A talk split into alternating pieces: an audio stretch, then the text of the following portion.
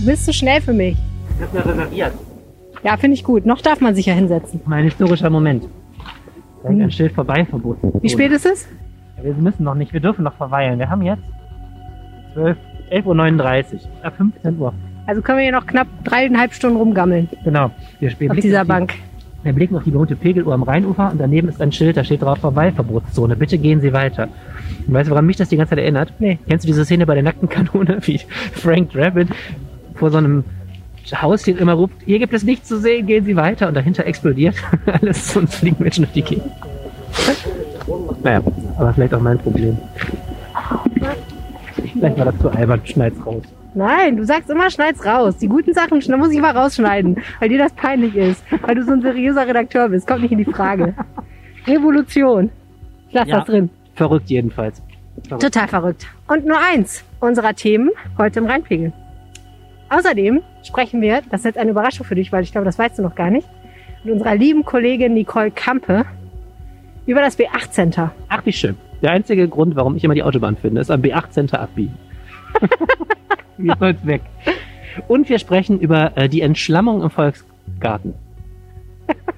Ein Thema, das, äh, ein Thema, über das ich erst ein bisschen grinsen muss, das aber ernsthaft die Leute bewegt, weil das wirklich total krass aussieht. Ja, und es ist auch wirklich interessant. Ich war ja da und habe es mir angeguckt. Das ist echt ganz spannend. Also wenn man sich gefragt hat, was das für ein riesiges Trampolin ist im Volksgarten. Ich habe ich hab eher an gestollte Wale gedacht, als ich das gesehen Ja, so ein bisschen. Jetzt inzwischen sind sie auch sehr nass.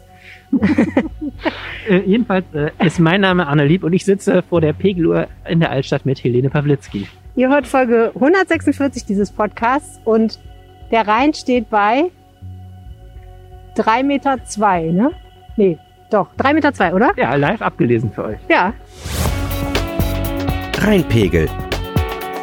Der Düsseldorf-Podcast der Rheinischen Post. ein Novum. Ist eigentlich, ich wollte dich ja anrufen und fragen, wo treffen wir uns, ne? Eigentlich total logisch, dass wir uns hier treffen. Ja, ich habe auch, ich, ich war ein bisschen zu früh, bin die ganze Zeit diese Promenade rauf und runter und habe gedacht, wo sonst soll man sich außer bei der Pegeluhr treffen?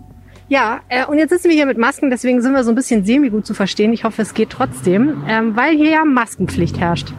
Ja, und die herrscht auch schon vormittags. Ich glaube, viele Leute denken jetzt ab 15 Uhr, aber das ist dann das Verweilverbot. Was ist eigentlich ein Verweilverbot, Arne? Ja, ein Verweilverbot ist eine Regelung, die besagt, äh, bitte gehen Sie weiter. Man darf gehen hier durch die Altstadt, also namentlich ist ausgeweitet zwischen Rheinterrassen, also gilt hinten schon am Fortuna-Bütchen, bis zu dieser Dreieckswiese vor dem Kitt, also hinten an der ähm, Rhein-Kniebrücke. Und in diesem ganzen Bereich gilt, bitte nur gehen, nicht stehen bleiben. Also wer sich ein Eis kauft und zum Beispiel sich hier auf die Bank setzen möchte, um es zu verzehren, der begeht eine Ordnungswidrigkeit. Ja, und jetzt, was wir hier jetzt machen, auf dieser Bank sitzen, ist quasi dann in wenigen Stunden nicht mehr erlaubt. Das ist schon, als ich das gelesen habe, habe ich gedacht, krass. Aber dann habe ich gedacht, in Großbritannien ist das schon ganz lange so. Da darf man sich auch nicht auf Bänke setzen. Wusstest du das? Nicht zu zweit jedenfalls. Nee, wusste ich nicht. Ja, die haben, aber das lockern sie jetzt langsam wieder. Wobei ich eine Sache sagen muss, wir haben ja mit diesem Podcast immer das Problem, wenn wir Breaking News äh, oder Developing News, sagte man, wird man glaube ich in den USA sagen, ähm, bearbeiten. Es gibt momentan einen Eilantrag, der äh, zu dieser Stunde dort hinten im, vor dem Verwaltungsgericht äh, hier in der Nähe be bearbeitet wird. Da beugen sich gerade einige Richter und Richterinnen drüber und denken darüber nach. Es könnte sein, dass das Verweilverbot zu der Zeit, wenn dieser Podcast kommt, schon wieder passé ist. Da müssen wir, glaube ich, wieder so eine Aktualisierung ähm, einfügen. Trotzdem ist die Geschichte, selbst wenn es nicht kommen würde, interessant genug, um mal darüber zu reden. Also ich sag mal so, alle, die vorhatten, am heutigen Tag oder am Wochenende hier auf einer Bank zu sitzen am Rheinufer, auf, an der Rheinpromenade, die können ja einfach nochmal gucken, was sich inzwischen ereignet hat. Aber also ich habe mich halt schon gefragt, als ich das gelesen habe, so, das ist ein relativ scharfes Schwert, dem muss ja was vorausgegangen sein, wo die Politik und die Polizei gedacht haben, holla, das geht aber nicht. In der Tat, man muss die Geschichte von dem ersten Frühlingstag an erzählen und dass jetzt das so scharfe Schwert gewetzt wird, könnte man damit erklären, dass die Stadt Düsseldorf erst mit einer recht stumpfen Klinge letztes Wochenende versucht hat, hier in die Schlacht zu gehen, um in einem ziemlich bescheuerten Bild zu bleiben. ich find's gut. Und als da wäre, also erzähl mal, was ist passiert? Ja, es wurde äh, Frühling, äh, passend zum letzten Wochenende. Wir alle erinnern uns und ähm, Es war schön. Ja, es war traumhaft schön und es war, es war so eine, ein kollektiver, also ein Masseneffekt Ja. nach diesem Lockdown. Alle sitzen seit Monaten zu Hause. Der Lockdown ist ja noch, aber trotzdem. Ja, ja, äh, klar, der Lockdown ist noch, alle sitzen seit Monaten zu Hause, äh, haben Frust bis dort hinaus und wollen was erleben. Lesen oder spüren spätestens morgens, wenn sie das Fenster aufmachen, der Frühling ist da und ich hatte das Gefühl, es war bei Strafe verboten, am Wochenende in der Bude sitzen zu bleiben.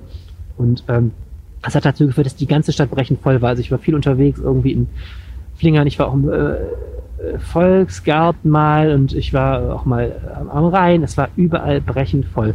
Wobei, in Klammern, man sollte es jetzt auch nicht überhysterisieren. Ich fand, die Leute haben sich eigentlich ganz anständig auf Abstand gehalten. Es war nur schlicht und ergreifend so, eine ganze Stadt war auf den Beinen. Ich würde auch sagen, wenn ich mir die Fotos so angeguckt habe, war es auch ein bisschen unterschiedlich, weil es einfach geografisch unterschiedlich war. Ne? Also hier muss man ja sagen, am Rheinufer, am, an der Rheinpromenade hast du ja immer dieses Problem an den Kasematten. Wenn die Leute da erstmal unten sind, können sie ja nicht einfach wieder rauf.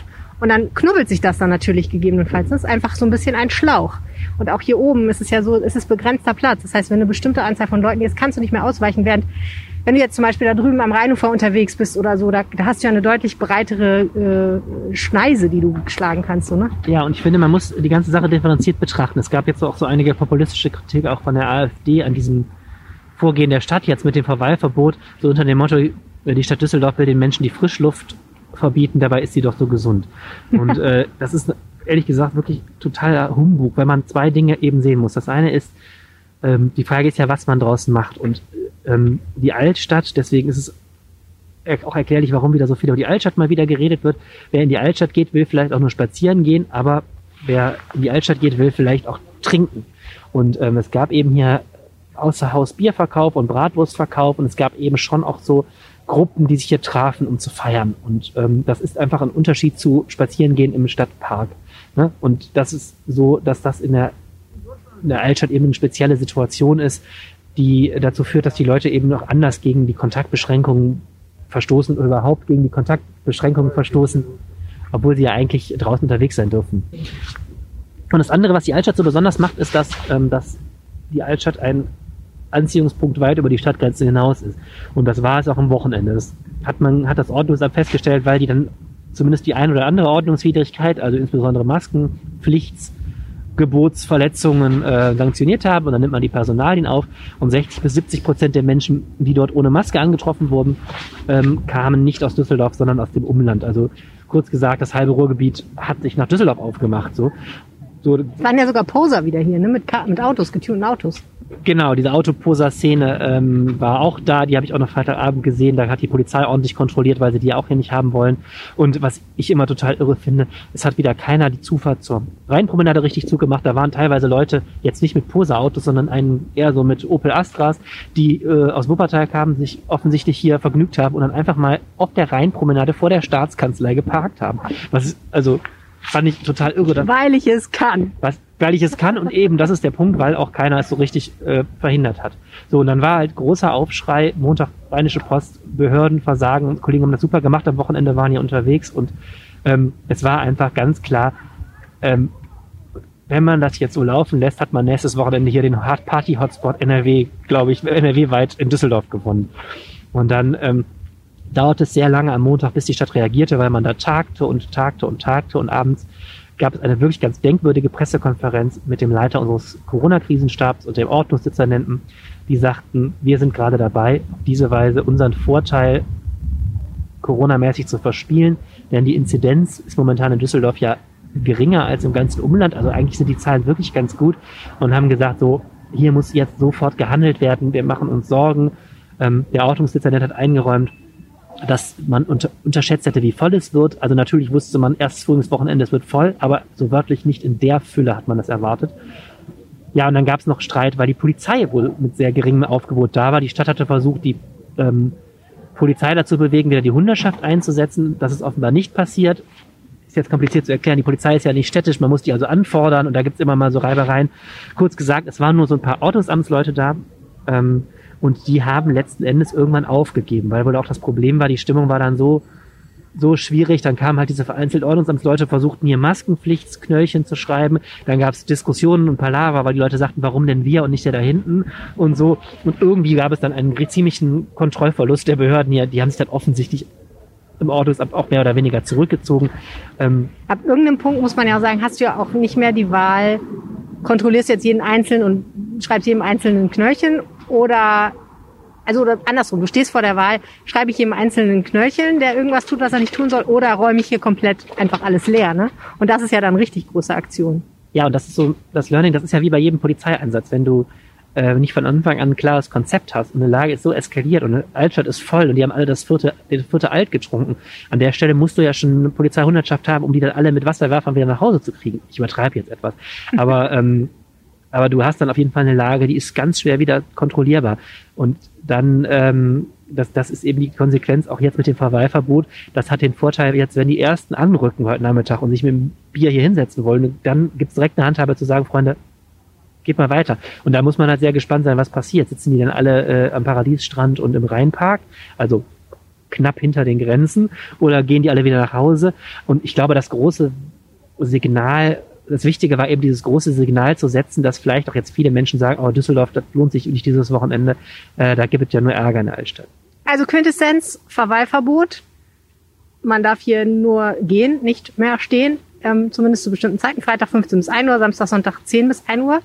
Ähm, was gibt's sonst noch für Maßnahmen? Das Ufer wird gesperrt für Autos, ne, auf jeden genau, Fall. diese Zufahrt habe ich gerade beschrieben. Mannesmann Ufer wird gesperrt. Ähm, es gibt eine Ausweitung der Maskenpflichtszone auf dieses ganze Gebiet zwischen Kitt und äh, Fortuna-Bütchen und man ist auch ziemlich auf die Gastronomen nochmal zugegangen. Also ein großes Problem war auch der Karlsplatz, ein dieser wunderbare Wochenmarkt, der eben auch sich zu einem großen Treffpunkt entwickelt hat und da hat der Ordnungssitz der Länder Montag deutlich gesagt, äh, da wird es ein unangenehmes Gespräch geben und wenn der Karlsplatz es nicht hinkriegt, auf Eigenverantwortung da ein Hygienekonzept durchzusetzen, also sprich auch diese Gruppen zu entzerren, dann äh, wird es da auch äh, Verbote für den Karlsplatz geben. Und das Thema ist so wichtig, dass das ZDF gerade vor unseren Augen eine Straßenumfrage durchführt.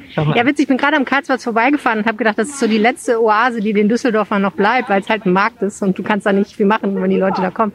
Aber äh, ja, äh, ist dann wohl dann doch nicht so, wie ich es mir vorgestellt habe. Nein, ist ja auch richtig so. Ich war gerade eben da, es ist total gesittet, einkaufen kann man da, es ist alles total schön und wie immer, aber man soll eben da nicht sich das Pikolöchen nehmen und dann noch ein zweites Pikolöchen und dann irgendwann ist es total voll. Hat da jetzt Stefan Keller, der Oberbürgermeister, so hart durchgegriffen, wie er das mal angekündigt hat, der alte Ordnungskräfte stärker? Weiß ich nicht. Also interessant ist, was ich dabei gelernt habe, ist, wie gering die Menge, gering die Kapazität dieses Ordnungsamts ist. Also ich habe eben erzählt, die haben in der Altstadt es nicht mehr geschafft, die Lage zu befrieden, haben dafür aber alle Kräfte, die überhaupt im Einsatz waren, schon gebraucht für diesen Einsatz. Das heißt, im gesamten Rest der Stadt ist am Wochenende offensichtlich fast überhaupt nicht mehr kontrolliert worden. Dabei hätte es da auch genug Gründe wahrscheinlich gegeben, mal das ein oder andere Knöllchen zu äh, schreiben. Das fand ich ganz interessant. Also man merkt, dieses Ordnungsamt ist eben zumindest in der personellen Besetzung äh, ohne die Polizei in bestimmten Situationen ziemlich hilflos. Das fand ich interessant. Und das andere ist, ja, äh, Keller hat jetzt durchgegriffen, das fand ich auch richtig. Was sollen die jetzt auch machen? Ähm, das kann man nicht tolerieren, sonst ist dieser Lock ganze Lockdown eigentlich auch ziemlich vorbei. Also wenn man solche Sachen laufen lässt, dann äh, gibt es da eine ziemliche Massendynamik. Keller hat sich dann auch nochmal mit einer Videobotschaft an die Bevölkerung gewandt am Dienstag und hat halt eben genau das gesagt. Wir dürfen jetzt nicht nachlassen, wir müssen zusammenstehen, sonst wird es eben nichts mit den Lockerungen, ähm, die wir uns alle so sehnlich wünschen. Und hat auch gesagt, er versteht, auch klar, er, er versteht, dass die Leute natürlich gerade raus wollen, dass sie ein großes Bedürfnis haben, sich zu treffen. Man muss ja jetzt auch aufpassen, dass man jetzt nicht zu weit schießt und alle verteufelt, die mal Lust haben, draußen ein Bier aufzumachen, also ne, und mhm. den Grill anzuschmeißen. Das ist, glaube ich, was das jetzt gerade im Frühling nach den ganzen Monaten ein großes Grundbedürfnis ist. Okay, ja, wie geht's denn jetzt weiter? Also du hast schon gesagt, Eilantrag beim Verwaltungsgericht kann immer noch sein, dass zumindest das Sitzen auf einer Bank dann doch wieder erlaubt ist, aber die anderen Maßnahmen ja wahrscheinlich weiter äh, in Kraft bleiben. Ja, man muss eben sehen, das ist juristisch auch alles nicht ganz einfach. Stadt Düsseldorf hat ja mit dieser allgemeinen Maskenpflicht schon vor Gericht verloren und äh, Anfang des Jahres haben sie auch mit so einem Alkohol außer Hausverkaufsverbot auch schon verloren. Ähm, man muss solche Maßnahmen immer wieder begründen, wenn Bürger klagen und da muss man immer erklären, warum diese Maßnahme angemessen ist und deswegen wird auch nach dem Wochenende neu bewertet. Also wenn jetzt in der Altstadt alles ganz gesittet ist, kann es sein, dass es nächstes Wochenende schon wieder diese Schilder, die wir gerade sehen hier, äh, nicht mehr gibt. Und ähm, naja, richtig spannend wird es, glaube ich, auch, wenn dann mal der Frühling richtig durchbricht und dann werden die Kneipen vielleicht oder Restaurants wieder geöffnet, ähm, wie man es hinkriegt, dann das Ganze hier kontrolliert zu halten und nicht so unter dem Motto, juhu, die Restaurants sind wieder auf, gibt's ihm und alle nach Düsseldorf. Ähm, das wird eine ganz, ganz schwierige Kiste, so eine kontrollierte Lockerung äh, in diesem Freizeitbereich hinzukriegen, denn wir alle haben am letzten Wochenende gelernt, das Bedürfnis nach Ausgelassenheit ist sehr, sehr hoch und ich finde das auch mehr als verständlich. Nicole Kamp ist da. Hallo, freut mich, dass ich da sein darf. Und ich komme erkannt, weil du eine Maske trägst. Ach, Helene, meine schönen Augen weißt du doch immer, wer ich bin. Der hat mir gerade erzählt, dass wenn ich meine Maske habe, dann mein Lippenstift total verschmiert ist. Jetzt muss ich die für den Rest des Tages tragen. Armes Ding. Schlimm, ne? Hast du auch Lippenstift drauf unter einer Maske? Fürs Riechgefühl. Weißt das doch, wir Frauen müssen uns um uns kümmern und so. Lese ich doch in jeder Zeitschrift. Äh, wir müssen mal reden über ein Gebäude, was, finde ich, sowohl vom Spirit als auch geografisch weiter fast nicht weg sein könnte von der Rheinpromenade und den umliegenden Gebäuden. Das sogenannte B8 Center, von dem ich mich immer frage, wieso heißt es nochmal eigentlich so? Äh, du habe ich ehrlich gesagt keine Ahnung. Weil Ach, weil an der Liegt B8 es an der liegt. B8? An der B8 liegt wahrscheinlich. Okay, ja, ich weiß gar nicht, wo, wo die Ja, B8 doch. Lastring B8, doch, ist B8. Okay. Äh, ist eine Schönheit, ne, Arne? Ja, es ist Schönheit ist auch, ähm, ich, ich finde das immer toll, äh, wenn man da bei dem Saturn ist, dass man da irgendwie diese super steile Rampe hochfahren muss. Es ist auch irgendwie einfach originell. Originell slash ein Angstraum für mich persönlich, muss ich ehrlich Ja. sagen. Ja, Ich war da immer direkt, also ich, ich war da seit Jahren nicht mehr. Wenn man da hinfährt, fährt man dann mit dem Auto direkt vor, springt irgendwo rein, oder nicht? Ja, ich wohne ja in der Nähe, dann fahre ich manchmal schon mit dem Fahrrad hin. Und das Erste, was immer passiert, ist, dass ich nie weiß, wo ist eigentlich der Zugang zu was. Ich kenne mich da auch zu schlecht aus, muss man sagen.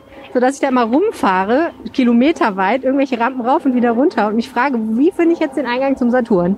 Das ist manchmal gar nicht so einfach. Es ist jetzt wahrscheinlich ein Problem, das hat keiner außer mir, gebe ich zu. Aber für mich ist es so, ich irre da immer rum durch irgendwelche schlecht beleuchteten Treppenhäuser zu irgendwelchen Parkflächen. Ich, ich fühle mich da nicht wohl. Was ist denn da jetzt noch drin überhaupt? Da ist noch ein Lidl drin, ne? Genau, oben ist der Lidl, dann gibt's noch den Chinesen, den Lufung, der übrigens für all jene, die äh, tatsächlich mal außergewöhnliches chinesisches Essen essen wollen, wie zum Beispiel Hühnerbeine, äh, sehr empfehlenswert ist.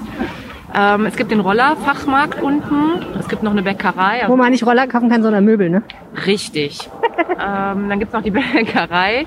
Dann äh, hast du noch so eine Selbstbedienungs-Sparkassenfiliale und das Schlemmereck.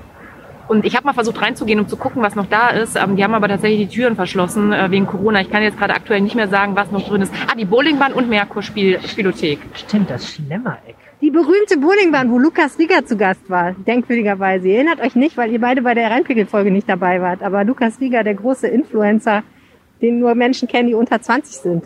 Der war da und ich war auch da. Es war ist auch eine schöne Folge mit Laura Ime damals gewesen. Oh, schade, bin ich wieder raus. Reminiscing äh, zu Ende. Okay, also, wie denken denn eigentlich die Leute, die drumherum wohnen, über dieses B8 Center? Ja, das ist so eine geteilte Meinung. Also die direkten Anwohner von der Kiefernstraße, die haben sich nie so richtig anfreunden können mit diesem Einkaufszentrum, weil die gesagt haben, das ist ein städtebaulicher Unfall. Also das finde ich ein sehr schönes, äh, sehr schönes Zitat, ähm, weil tatsächlich, wenn wir das mal ganz emotionslos betrachten, ist es ein, ein Klotz mit Rampen, einem riesen Parkplatz daneben, ähm, also keine Meisterleistung, ist kein, darüber kann man auch streiten, aber es ist kein Köbogen. Ne? Nicht direkt. Richtig. Auf der anderen Seite gibt es Menschen, die so ein bisschen im Viertel verteilt wohnen, ähm, die sich tatsächlich gefreut haben damals, äh, weil du das erste Mal einen richtigen Supermarkt hattest, fußläufig. Es hat eine, ähm, einen richtigen Schandfleck dann äh, tatsächlich ersetzt, weil ja zehn Jahre lang davor eine Brandruine dort stand. Teppich Frick. Was, wieso hat's da gebrannt? Ich weiß gar nicht mehr, warum es da gebrannt hat. Das war 1998, also da bin ich äh, fast noch mit der Trommel um den Weihnachtsbaum gelaufen. 1998, meine Freundin war, ja, Das war 96. stimmt. Jedenfalls ähm, hat es 98 gebrannt und es stand wirklich bis zum Abriss 2008 da, also verrußte Mauern, zerborstene Fenster und die viele waren tatsächlich erstmal froh, dass dieses Ding wegkommt, dass diese Brandruine verschwindet. Mhm. Okay. Kannst du mal beschreiben, wie es da heute aussieht? Nochmal, also wir wissen jetzt, was drin ist, aber wie sieht's da aus tatsächlich? Ja, du hast tatsächlich diesen äh, Klotz. Wenn ich das jetzt mal ganz wertfrei sagen darf, also es ist ein, ist ein Kasten in, mit rotem Backstein, tatsächlich in einem relativ guten Zustand, wie ich finde. Ähm, es wurde auch, glaube ich, auch recht hochwertig gebaut mit, mit diesen roten Backsteinen, ähm, die wirklich kaum Abnutzungserscheinungen zeigen. Ähm, es gibt diese Rampen, es gibt halt diesen riesengroßen Parkplatz, ähm, der tatsächlich also schon damals ähm, so ein bisschen in der Diskussion stand, weil das ja noch eine recht innerstädtische Lage ist und gerade in der Innenstadt eben Wohnraum gebraucht wird. Äh, ja, ansonsten hast du halt am Eingang diesen, ich nenne es jetzt mal Marterpfahl, also ziemlich hoch, der eben diese Geschäfte in diesem Zentrum bewirbt. Ähm, ja, und das ist dann also recht versiegelt. Ja, Ich finde auch, wenn man dran vorbeifährt, sieht man in erster Linie diese, diese Mauer, ne? Von außen. Mhm, Das schließt so zur, zur Hauptstraße ab, ne? Das stimmt. Das war wahrscheinlich auch so eine Taktik. Also es öffnet sich so zu diesem riesen Parkplatz in die andere Richtung. Wenn man vorbeifährt, sieht man immer diese Mauer. Und wie gesagt, ich kenne das hauptsächlich, weil Leute immer sagen, beim Saturn rechts abbiegen. Also es ist irgendwie so ein, das ist so ein schon total prominente Stelle offensichtlich. Wa- Warum äh, gehst du jetzt davon aus, dass die Tage des B8 Centers äh, in nicht allzu ferner Zukunft gezählt sein könnten? Äh, tatsächlich wurde das Einkaufszentrum Anfang Februar verkauft an einen äh, Projektentwickler in Lever, aus Leverkusen, Cube Real Estate. Und die sind gar nicht so unbekannt, weil die nämlich schon äh, auf diesen besagten Parkplatz, den wir gerade schon angesprochen haben, ähm, ein Projekt entwickeln gerade, gemeinsam mit den Anwohnern, wo eben Wohnen und Büro und ein bisschen Geschäfte hinkommen soll. Und die haben das gebaut und wir reden jetzt auch nicht davon, dass dieses B8 morgen oder nächste Woche abgerissen wird, sondern das ist irgendwo so in fünf, sechs bis sieben Jahren dann tatsächlich Thema, weil eben auch noch längere Mietverträge dort drin sind ähm, und die halt jetzt erstmal erstmal das eine Objekt entwickeln und dann mal schauen, was eben mit dem anderen möglich ist. Und es gibt Leute, die sind traurig darüber. Ja, es gibt tatsächlich Leute, die sind traurig darüber. Ich frage deswegen, weil ich mich, ich konnte mir das gar nicht vorstellen. Ich habe gedacht, die meisten Leute werden sich doch freuen, wenn das Ding abgerissen wird und da Wohnungen entstehen. Ja, das Thema Wohnen ist ja in Düsseldorf immer ein ganz großes, weil ähm, ob die Wohnungen dann tatsächlich nachher bezahlbar sind für jene Düsseldorfer, die normal verdienend sind, ist eben, steht eben auf einem anderen Papier. Und gerade auch der Saturn, den wir eben schon ansprachen, ist ja sehr beliebt bei den Leuten, weil du hast ja jetzt zum Beispiel hier in der Innenstadt an der Köhen Saturn, aber du findest ja hier nie einen Parkplatz direkt vor der Tür oder du musst dann in die Tiefgarage und zahlst einfach eine Million Euro Parkgebühr. Und da kannst du wirklich vorfahren, ähm, du wirst gut bedient und ähm, kannst auch fahren, wenn du nichts gekauft hast wieder. Ne? Und dann guckst du am nächsten Tag nochmal. Ist da so eine, ist denn an der Stelle möglich, nur noch Wohnen zu machen? Oder also das, da hat die Politik da bestimmt auch ein Wörtchen mitzureden, ob da auch noch weiter Einzelhandel ist oder so? Ist da schon irgendwas zu, zu erfahren? Ähm, die, also es gibt tatsächlich schon mal so grobe Pläne und Ideen. Also es wird tatsächlich auch immer noch Gewerbe geben. Ähm, vermutlich auch ein, also Richtung Einkaufszentrum, irgendwie sowas für das Viertel. Eben auch wenn dann gerade nebendran auf dem Parkplatz noch äh, Wohnungen stehen, wirst du natürlich irgendwie Nahversorger brauchen. Ähm, es kann natürlich auch sein, dass die eben gerade an dieser vielbefahrenen Straße irgendwie einen Riegel drumherum machen, der irgendwie Büros ist, aber das ist alles jetzt noch in, in weiter Ferne. Ähm, mal gucken, was die so noch aus sich herauskitzeln lassen in den nächsten Wochen. Wovon hängt das denn ab? Frage an euch beide, ob da am Ende bezahlbare oder nicht so bezahlbare Wohnungen entstehen eigentlich im Grunde gibt's ja in Düsseldorf keine so richtig schlechten Lagen mehr. Da ist ja da auch direkt gegenüber ist ja auch so ein Wohnprojekt gebaut worden. Ja, so Flinkarree. Flinkarree heißt das. Ne? Das sind ja so Lagen, wo du wahrscheinlich vor 20 Jahren gesagt hättest, das ist ideal für einen Baumarkt. Jetzt ist es, ne, kann, wird darüber geredet, genau wie am Wehrhahn, dass man auch sowas. Und ich kenne da die Preise nicht, aber in der Regel ist ja jetzt nicht besonders billig, was gebaut wird in, in Düsseldorf. Und es wird sicherlich auch davon abhängen, wie die Stadt da verhandelt mit dem Investor. Also ähm, die Stadt hat schon gewisse Instrumente, die jetzt auch mehr noch genutzt werden sollen. Ähm, Handlungskonzept Wohnen gibt es in Düsseldorf, wo so eine bestimmte Zahl von äh, das heißt immer bezahlbaren und öffentlich geförderten Wohnungen festgeschrieben wird. Es gibt auch generell natürlich Bestimmungen, sodass ja auch dadurch, indem du mit dem Investor darüber redest, was da passieren soll und was, zu was er sich sonst verpflichtet, äh, ob da jetzt noch eine Kita hin soll und dies und das. Also das ist schon auch, auch Verhandlungssache. Ansonsten würde ich, wenn ich mir so die Preise für Neubauten angucke, eher vermuten, dass es eher teuer wird. Ja, sehe ich ähnlich. Also gerade eben, es gibt diese Instrumente, ähm, die die Stadt auch tatsächlich einsetzt und auch inzwischen, ähm, glaube ich, sehr gut durchdrücken kann. Äh, gibt natürlich immer wieder die Forderung nach noch mehr bezahlbarem Wohnraum. Aber Hand aufs Herz, ne? wenn du Investor bist, würdest du auch sagen, du willst, willst ein bisschen Geld damit machen. Ne? Und du kannst dann auch nicht nur bezahlbaren Wohnraum und nur geförderten Wohnraum machen. Ich denke die ganze Zeit, es wäre ja, wenn das jetzt so ein bisschen polarisiert, das abzureißen und auch die Frage, was kommt da jetzt stattdessen hin, nur Wohnungen, Mischnutzung oder irgendwas ganz anderes, wäre es ja eigentlich eine super Gelegenheit, um eine sehr, sehr ausgiebige Bürgerbeteiligung zu machen eigentlich, ne? Das ist auch die Idee tatsächlich. Also ähm, wie gesagt, wir reden, in, wir reden von der Zukunft fünf, sechs, vielleicht sieben Jahre. Ähm, tatsächlich ist der Investor inzwischen bekannt dafür hier in der Stadt. Also hat das auch sehr einmalig aufgezogen, dass er wirklich direkt im Gespräch mit den Anwohnern eben den daneben liegenden Parkplatz jetzt plant. Und ich könnte mir vorstellen, dass es für das B8-Center ein, genauso einen Weg gibt. Ähm, und inzwischen gibt es auch von der Stadt tatsächlich diese Öffentlichkeitsbeteiligung bei vielen Projekten.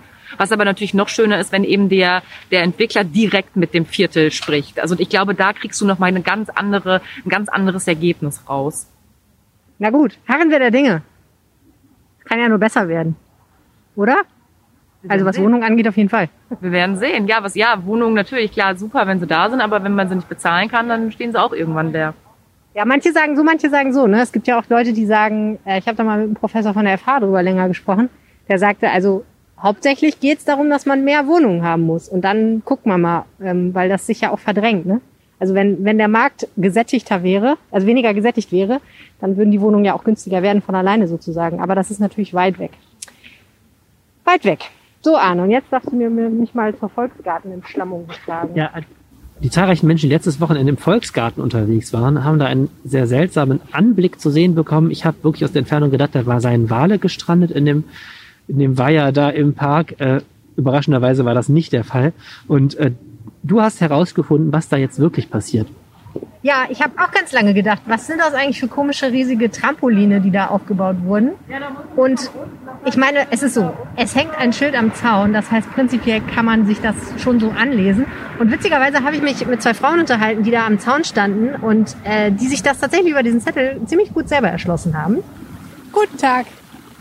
Ich komme von der Rheinischen Post und mache einen Beitrag über dieses irre Konstrukt. Sie gucken sich das auch gerade ganz interessiert an sich. Ja, genau, weil ich das noch nie gesehen habe. Ein Kannte ich bisschen nicht. neugierig. Haben Sie schon verstanden? Eigentlich ja. Können Sie mal Ich erklären? glaube ja. Also hier ist ja unten der Schlamm. Unten. So, das wird hoch angesaugt, rübergepumpt, rübergepumpt. In den Wasserstofftrennung rein, gefiltert. Der Schlamm bleibt da.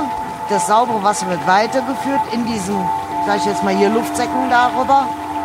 Wasser überläuft, wie wir das hier sehen, und der Rest kommt wieder ins Wasser zurück als sauberes Wasser. So sehe ich das, wenn es richtig ist.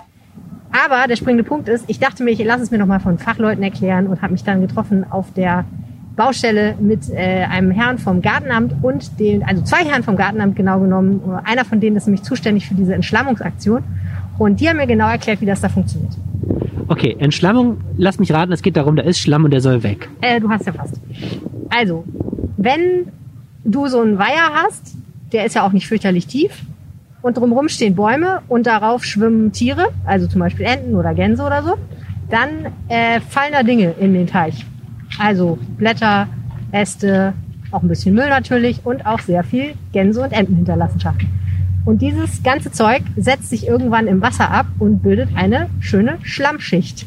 Und das erste, was sie gemacht haben, ist, sie sind mit so einem Erkundungsboot auf diesem äh, Weiher gefahren und haben ausgemessen, wie tief der eigentlich ist, wie groß der ist und wie viel Schlamm da drin ist, um mal überhaupt rauszufinden, wie viel Schlamm da drin ist. Und? Viel Schlamm. Ich habe die Zahl nicht im Kopf, aber ich spiele dann Noten ein. Dafür brauchen die extra ein Boot. Naja, sie wollten, also man muss natürlich ein bisschen wissen, wie viel äh, Gigatonnen sozusagen Schlamm, nein, also wie viel Kubikmeter Schlamm muss man am Ende abtransportieren, damit man auch so ein bisschen abschätzen kann, wie lange dauert das eigentlich. Und es ist ja auch so, man stellt sich das so einfach vor mit dieser Entschlammung. Und früher, muss man sagen, war, ist man auch relativ brachial zu, zugange gewesen. Da hat man nämlich einfach so ein Ding trockengelegt, den Schlamm da weggebuddelt und dann wieder Wasser reingefüllt. Das Problem ist natürlich, damit killst du alles, was da ist. Ne? Also alle Mikroorganismen, alle größeren und kleineren Tiere, die da drin wohnen, sind erstmal weg. Füllst frisches Wasser rein und kannst dann hoffen, dass sich das wieder von alleine, ne? alle Pflanzen wieder von alleine ansiedeln. Das ist nicht mehr so der Ansatz, den man heute verfolgt. Heute sagt man so, alle paar ja, Jahre bis Jahrzehnte ist es mal eine gute Idee, da eine etwas größere Aktion zu machen und mit äh, technischen Mitteln dafür zu sorgen, dass dieser Schlamm da abgesaugt wird sozusagen und getrennt wird vom Wasser. Das ist die Technik, die da angewendet wird. Das Wasser fließt wieder zurück. Der Schlamm liegt da noch eine Weile rum und dann irgendwann wird er abtransportiert. Okay, und wofür braucht man dann Trampoline? Ja, also die Trampoline, das sind im Grunde genommen sowas wie so ein riesiger Filter. Das erste, was man braucht, ist aber ein Wasserbagger mit einem Rüssel. Wenn man auf den See guckt, den Weiher, sieht man erstmal so blaue Bojen und da hinten so ein lustiges Gefährt. Was ist das denn? Ja, also die blauen Bojen, das ist dafür da, ähm, dass eine Leitung von dem Boot bis zu den schwarzen großen Säcken geht. Die Leitung hängt unten an den Bojen dran. Richtig, genau, damit die Leitung nicht untergeht. Und das Boot, was man da hinten sieht, das nennt man einen sogenannten Schwimmbagger. Dieser Schwimmbagger hat einen Rüssel und kann auf dem äh, Wasser schwimmen. Ein normaler Bagger hat einen Arm zum Baggern, hat aber nichts zum Schwimmen und würde hier untergehen. Und so hat man halt einen Schwimmbagger und dieser Schlammbagger wühlt den Schlamm, der auf dem Boden ist, auf und saugt ihn über eine Saugleitung mit dem Wasser aus dem Teich an. Wie wir dann ja vorhin hier schon gesagt haben, gibt es dieses Flockungsmittel, was dann eingespritzt wird. Das ist ein biologisches Mittel auf der Kartoffelstärke basierend. Das wird in die Säcke gespült. Dort setzt sich das ab. Dann gibt es diese Feststofftrennung, die Herr Klein vorhin ja erklärt hat. Und dann kann nur noch aus dem Sack vom Prinzip sauberes Wasser rausgehen. Ist das nicht schön? Ein Wasserbagger mit einem Rüssel. Ja. Wer den Rüsselbagger noch erleben will, wie lange dauert das denn noch? Das dauert nicht mehr fürchterlich lange. Die mussten zwar unterbrechen, ähm, weil es ja zwischenzeitlich äh, so kalt war, dass alles eingefroren war. Logischerweise fließt dann das Wasser nicht mehr. Aber sie sind nur noch ein paar Tage zugange. Zumindest mit der Rüsselbagger-Aktion. Dann aber als nächstes werden da noch eine ganze Weile diese Kissen zu besichtigen sein, die dann mit dem Schlamm drin sind, weil das erstmal äh, das Wort, das charmante Wort, was benutzt wurde, heißt ausbluten. Da kommt noch eine ganze Weile Wasser raus. Und äh, irgendwann liegt da dann nur noch der Schlamm. Und die erste Frage, die ich mir natürlich gestellt habe, Arne, ist, wie doll wird es stinken? Wenn die Entschlammung gelaufen ist auf dem Wasser, bleiben die Säcke noch einen Monat hier liegen mindestens, weil die sogenannt noch ausbluten müssen. Also das heißt, es muss noch mehr Wasser austreten. Abtropfen. Ja, abtropfen ist genau das Richtige. Hängt das nicht irgendwann an tierisch zu müffeln? Nein, Sie werden hier nichts, Sie riechen Sie, gut, jetzt haben Sie eine Maske an, Sie werden nichts Ich riechen. rieche jetzt auch nichts zugegeben. Aber Sie dürfen nachher äh, gerne mal kurz die Maske abnehmen. Sie werden nichts riechen. Das ist das Tolle auch an diesen Sekten. Sie es ist keine Geruchsbelästigung. Insofern kann das ohne Probleme hier liegen bleiben, bis das ausgetrocknet ist. Und dann wird es fachgerecht entsorgt. Verstehe. Ach, der bleibt da längerfristig Oh. liegen. Ja, Ja. das, ich hatte mal jetzt stillschweigend davon ausgegangen, dass da jemand mit der Schippe den dann immer alle paar Tage entfernt. Und vor allen Dingen stinkt es auch irgendwann dann am Volksgartenweiher nicht mehr. Ich weiß ja nicht, ob es viele Menschen gibt, die das auch so erlebt haben, aber wenn man im Sommer mal am Volksgartenweiher unterwegs war, dann hat man gelegentlich schon mal so ein bisschen den Hauch der Verwesung in der Nase gehabt. Und das soll auch so ein bisschen weniger werden dadurch. Aber abgesehen davon, dass das natürlich diese ganze Entschlammung sehr, sehr gut ist für Pflanzen und Tiere, weil dann nämlich mehr Sauerstoff im Wasser ist und das Gewässer nicht mehr umkippen kann, so einfach. Okay, aus der Reihe Rheinpegel Ausflugstipps im Lockdown heute die Schlammkissen im Volksgarten. Vielen Dank. Ich glaube, ich habe das, ich habe das verstanden und dann wird es jeder verstanden haben. Das war der Rheinpegel für diese Woche. Vielen, vielen Dank fürs Zuhören. Wir hoffen, ihr habt trotz Verweilverbot an der Rheinpromenade ein schönes Wochenende. Und jetzt haben wir noch das Wetter vom Wetterstupsi für euch. Hallo und einen wunderschönen Start in das Wochenende wünsche ich euch. Ich komme mal wieder mit dem Wochenendwetter zu euch und so richtig schlecht wird es eigentlich nicht. Wir haben gerade zum Samstag hin ähm, am, in der ersten Tageshälfte noch relativ dichte Wolken. Die werden dann im Laufe des Tages ein bisschen bröckliger, aber das so, dass wir so richtig wolkenlosen Himmel erleben. Das wird vermutlich nicht der Fall sein. Die Temperaturen gehen zurück auf drei bis neun Grad. Der Sonntag wird uns abermals am Morgen dichtere Wolken bringen. Die werden nicht richtig kompakt sein, aber es wird zumindest dichtere Wolken und phasenweise auch ähm, für die Sonne relativ schwer sein. Und dann wird sich dann im Tagesverlauf erneut die Sonne besser durchsetzen können und die Temperaturen steigen dann mit relativ viel Sonne auf bis zu 11 Grad an. Und jetzt ist es nicht so hundertprozentig sicher, wie es dann auch im Detail weitergeht. Denn wir haben eine relativ komplizierte Wetterlage und die möchte ich euch kurz erläutern. Wir haben bodennah Hochdruckwetter und in der Höhe Tiefdruckwetter. Das sieht man ganz gut an den Windkarten, wenn man sich die für die einzelnen Luftschichten anguckt. Bodennah, die Luft zirkuliert um das Kernzentrum im Uhrzeigersinn und in der Höhe, so ab 5,5 Kilometer Höhe, äh, zirkuliert die Luft dann plötzlich gegen den Uhrzeigersinn. Das heißt unten hoch, oben tief. Und diese Mischung macht es unglaublich schwierig vorauszusehen, wie das Wetter jetzt im Detail genau wird. Denn Hochdruckwetter steht eigentlich dafür, dass es wolkenlos ist, dass beispielsweise sich die, äh, die Kondensation nicht so richtig funktioniert oder beziehungsweise mit anderen Worten, dass es eher wolkenlos ist, dass die Wolken nicht richtig gebildet werden können. Tiefdruckgebiet ist natürlich genau andersrum und diese beiden kämpfen dann in den einzelnen Luftschichten gegeneinander, sodass dann morgens eher Wolken dabei sind, im Tagesverlauf dann eher mehr Sonne dabei ist und es ist auch noch nicht so richtig abzusehen, ob vielleicht auch einzelne Schauer dabei sind. Das muss man alles abwarten. Im Moment sieht es wohl eher danach aus, dass wir auch die nächste Woche relativ trocken erleben werden und die Temperaturen dann auf bis zu 15 Grad ansteigen. Das aber für den Moment von mir. Ich wünsche euch ein schönes Wochenende und wir hören uns dann nächste Woche wieder. Bis dann. Ciao, ciao. Es ist jetzt gerade strahlender Sonnenschein und ein paar schöne Wolken am Himmel. Am blauen ansonsten, aber es wird, glaube ich, nicht das ganze Wochenende so schön bleiben. Das heißt, vielleicht ist das sowieso dieses Wochenende nicht ganz so akut mit Verweilverboten und so und so, ne? Ja, es wird kälter auf jeden Fall jetzt das Wochenende. Ja, aber der Frühling kommt bestimmt zurück. Wenn ihr uns was sagen möchtet, schreibt uns wie immer gerne eine Mail an rheinpegel.rheinische-post.de oder ihr reicht uns auch auf Twitter. Helene heißt Ed Helene Pawlitzki, ich heiße Ed Arne Lieb. Und wenn ihr uns unterstützen wollt, dann könnt ihr das tun mit einem RP Plus Abo. Das kostet weniger als 35 Euro im Jahr. Es gibt euch vollsten Zugang auf RP Online mit allen unseren großartigen Premium-Artikeln, insbesondere von Arne. Und außerdem das gute Gefühl, diesen Podcast zu unterstützen. Das Angebot findet ihr unter rp-online.de slash abo-rheinpegel. Schaut da mal vorbei und vielen, vielen herzlichen Dank an alle, die das schon gemacht haben. Wir wünschen euch eine schöne Woche und wir hören uns nächste Woche. Tschüss. Tschüss. Mehr im Netz. Alle Nachrichten aus der Landeshauptstadt findet ihr auf rp-online.de slash Düsseldorf.